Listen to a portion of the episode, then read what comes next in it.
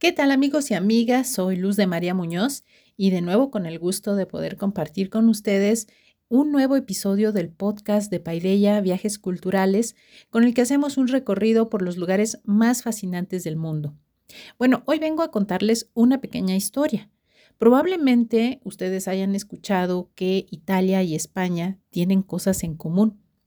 Y es que, eh, en efecto, Cerdeña, Sicilia, Nápoles y toda la mitad sur de la península guardan una visible huella de los siglos en los que pertenecieron al imperio español.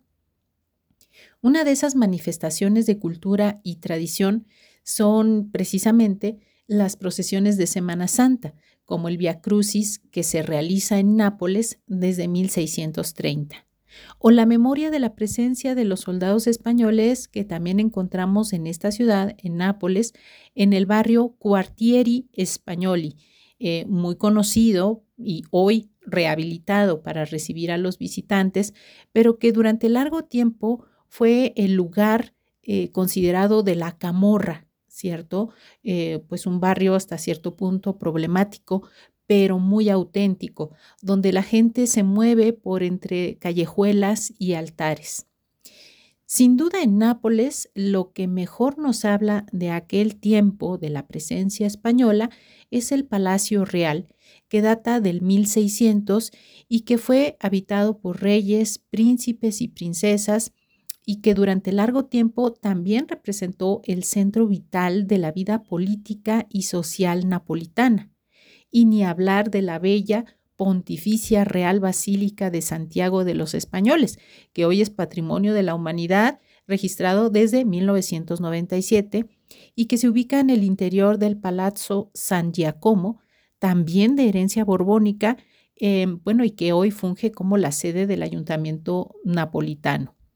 Esta Pontificia Real Basílica de Santiago de los Españoles cuenta con monumentos funerarios de personajes destacados de la gobernación española, así como también hay entre sus tesoros artísticos obras, por ejemplo, entre otros, de Luca Giordano.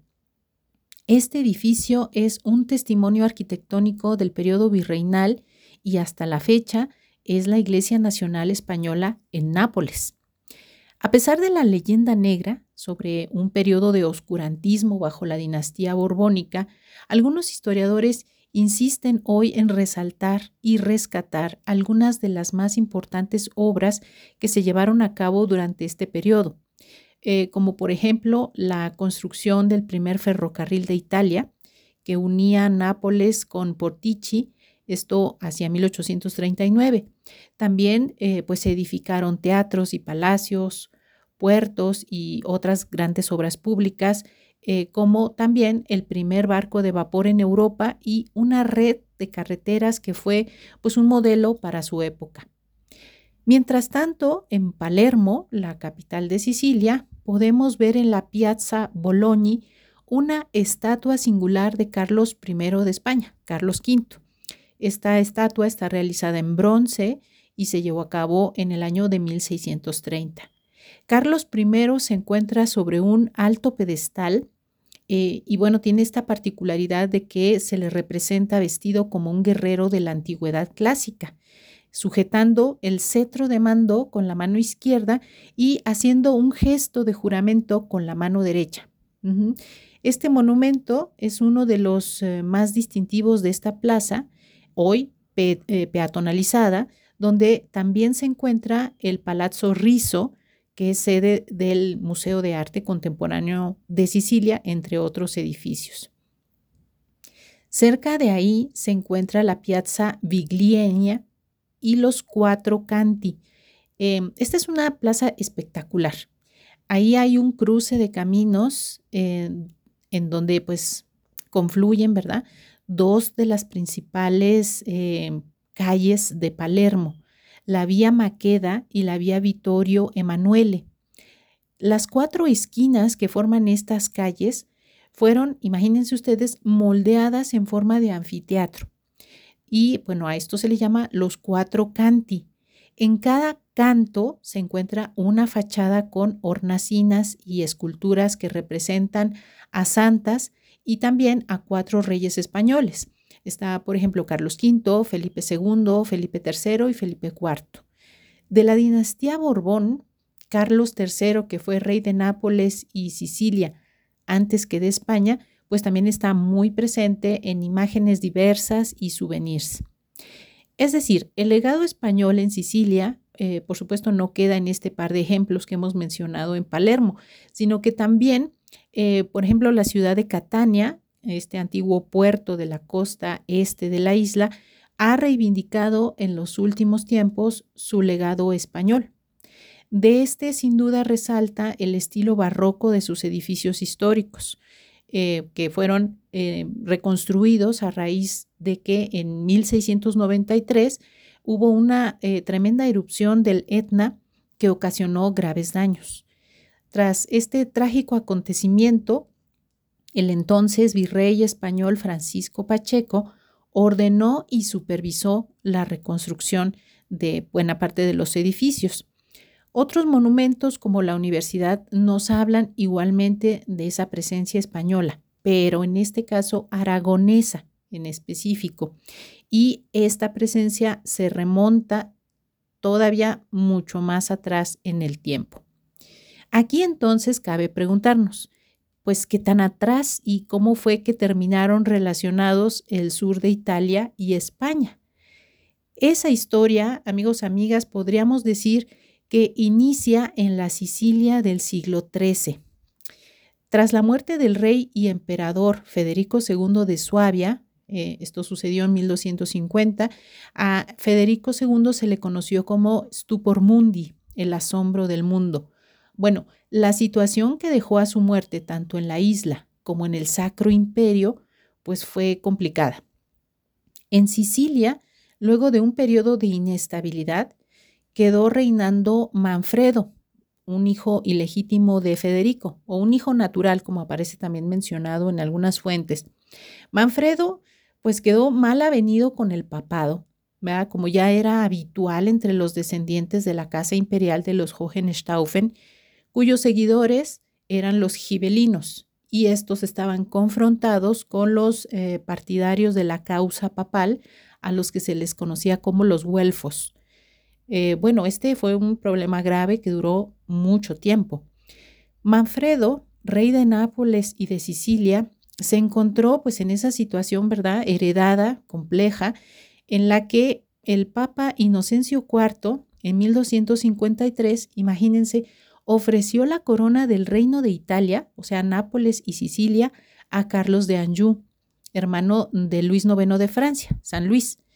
Manfredo, entonces, pues alertado, ¿verdad? Preocupado por esta situación, decidió eh, buscar apoyo y encontró en el rey de Aragón, Jaime I el Conquistador, pues a esa persona que le podía colaborar. Y esta eh, colaboración se dio también porque en ese momento, y esto también es importante, Aragón se perfilaba como una potencia comercial y marítima por el Mediterráneo. A Jaime, el conquistador, rey de Aragón, también le convenía la alianza, o sea que llegó justo en el momento adecuado porque eh, Jaime ya no podía extender sus dominios hacia el norte ni hacia el sur, en donde por un lado estaba Francia y por el otro Castilla. De manera que solo había una vía, el mar, y Sicilia, por supuesto, pues representaba esta gran oportunidad para Aragón. Así que ambos pusieron manos a la obra y como ya era costumbre entre la clase política de la Edad Media, el acuerdo fue sellado con una alianza matrimonial. La joven hija de Manfredo, que por entonces tenía 14 años, Constanza de Sicilia, contrajo matrimonio con Pedro, el hijo del rey de Aragón, y esto se llevó a cabo en Montpellier el 13 de junio de 1262. Esta unión, no obstante haber sido fruto de un trato entre Aragón y Sicilia, pues fíjense que la pareja se avino bien. Constanza se dice que quedó verdaderamente impresionada, prendada de su flamante esposo, eh, quien además estaría eh, pues destinado a convertirse en un gran caballero, en un personaje realmente destacado. Pero pues la iglesia, por otro lado, se opuso a este enlace porque veían, ¿verdad?, que había una eh, posibilidad, una gran oportunidad para el engrandecimiento de Aragón por el Mediterráneo. Eh, los franceses también trataron de boicotear cualquier apoyo a Sicilia y obligaron al rey Jaime a prometerles que no le daría ayuda a Manfredo, quien pues se vería por esta razón en muchos problemas a consecuencia de los Anjou.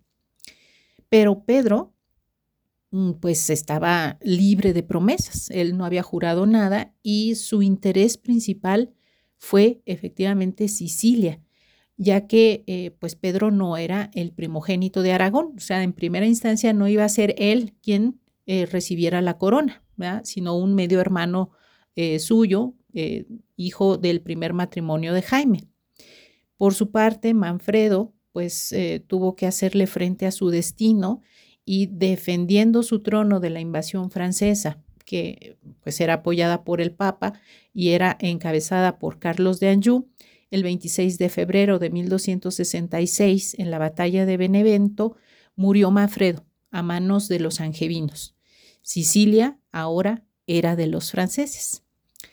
Esto ocasionó que muchos sicilianos huyeran a la corte de Aragón, en donde, ¿quién estaba? Pues Constanza, ¿verdad? Eh, ahí eh, residía la reina legítima, que era además la última descendiente de los Hohenstaufen. Ella y su esposo Pedro, eh, pues ya, digamos, se habían acoplado bastante bien y formaban un buen equipo de trabajo. Tuvieron seis hijos.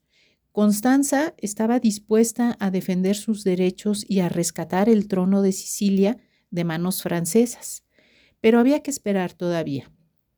Mientras tanto, Pedro tenía muchos pendientes eh, y ya desde muy joven Pedro se había destacado y se le reconocía además como una de las mentes más brillantes de la realeza. Había sido educado en las artes de la guerra, pero también era un gran trovador y poeta. Él escribió toda su vida.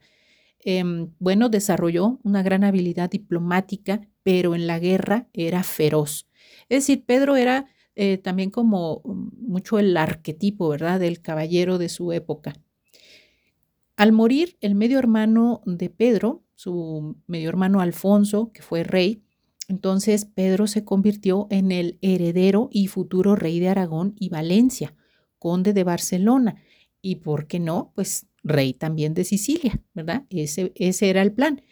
Eh, finalmente Pedro se coronó en Zaragoza en noviembre de 1276 y desde ese momento no paró de batallar porque esto sí era, eh, digamos, intenso.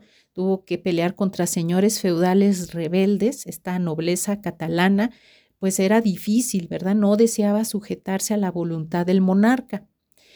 Pedro, sin embargo, logró controlar la situación, reducir a Valencia al orden y pactar otros tantos acuerdos. Sin embargo, había necesidad de expandir el territorio. Esto pues presionado mucho precisamente por esa aristocracia, pero también por los comerciantes. La oportunidad de recuperar Sicilia, eh, que pues esto era lo que se estaba esperando, se la dio el mismo Carlos de Anjou, quien eh, pues desplegó una gobernación cruel y abusiva, eh, pues de la que los sicilianos aborrecían. Pedro tuvo noticias de esta situación y convenientemente se trasladó a Túnez, donde mantenía una flota. Mientras tanto, en Palermo estalló una terrible revuelta conocida como las vísperas sicilianas, donde en el marco de los preparativos de la cuaresma, por eso es que se llama vísperas, eh, se, pues se dice que unos franceses quisieron abusar de una joven local, a lo que el padre de la chica respondió, ¿verdad? Para defenderla y entonces se empezó a armar ahí el tumulto, se sumó toda la gente y bueno, para no hacerles el cuento largo, resulta que esto terminó en una masacre eh, en la que terminaron con la vida de más de 2.000 franceses. Estuvo tremendo. Pedro III de Aragón, nuestro Pedro, del que estamos hablando, llegó entonces muy oportunamente para proporcionar apoyo y ayuda a los sicilianos, quienes inmediatamente lo recibieron y lo proclamaron su rey. Bueno, todo esto sucede en marzo, el 31 de marzo de 1282. Pedro entonces se anotaba un gran punto al tomar la isla, pero la reacción del Papa ante lo sucedido pues también fue, digamos, de la misma magnitud. Entonces el Papa lo excomulgó. E incluso, fíjense, llegó a proclamar una cruzada en contra de Pedro, porque la casa de Anjou era la preferida del Papa para gobernar Sicilia. Em, Pedro, pues entonces empezó a tratar de poner orden ahí, eh, poner un poco de estabilidad en la situación.